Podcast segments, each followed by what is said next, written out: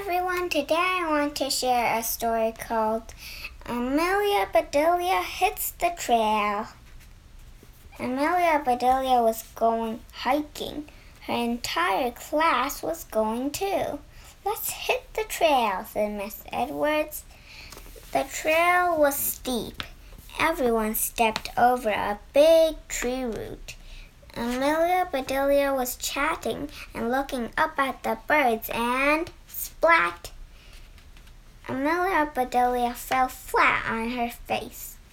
Are you okay? asked Miss Edwards. I'm okay, said Amelia Bedelia. But the next time I hit the trail, I'll use this stick instead of my face. Amelia Bedelia and her friends spotted lots of loving things along the trail. They saw a deer and a rabbit. They saw a chipmunk and a squirrel. They saw insects crawling along the ground and flying in the air. Birds chirped in the trees. When a snake crossed the trail, Chip let out a yell. Relax, said Penny. It's more scared of you than you are of it. The class walked slowly.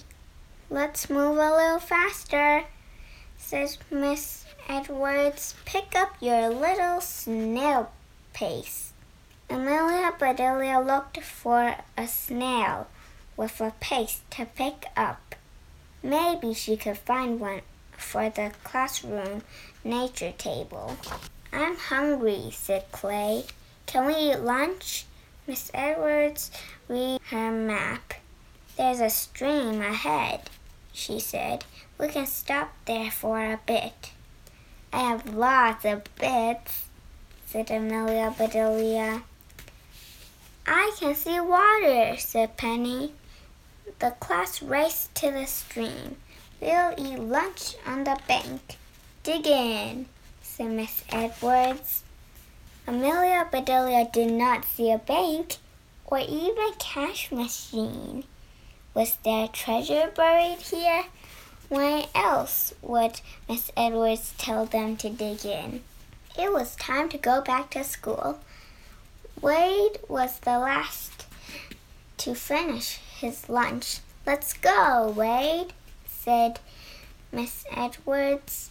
Yay, said Amelia Bedelia. Amelia Bedelia took off her shoes and socks and waded right into the stream. Soon everyone was splashing with Amelia Bedelia. Even Miss Edwards joined the fun. As they walked back, everyone found things for the nature table. Daisy picked a daisy. Holly plucked a sprig of holly. Rose found a wild rose. Amelia Bedelia picked up fallen leaves. What did you find, Amelia Bedelia? asked Miss Edwards. These are my leaves, said Amelia Bedelia. Miss Edwards smiled. When you have more than one leaf, you say leaves, she said. That made sense to Amelia Bedelia. In the fall, every leaf had to leave its tree. Amelia Bedelia knew she would not think any more of a leaf falling off a tree. She would think it was leaving its tree.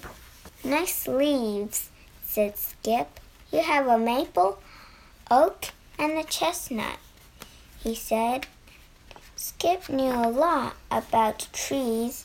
What is this red one? asked Amelia Bedelia.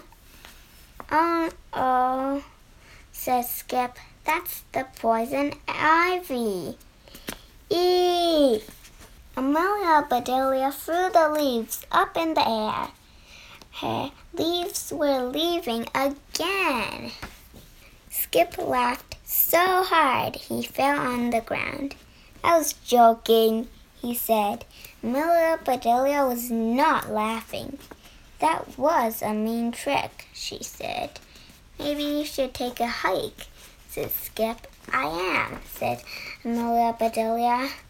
And now I don't have anything for the nature table. Amelia Bedelia's lip trembled. I'm sorry, Amelia Bedelia, said Skip.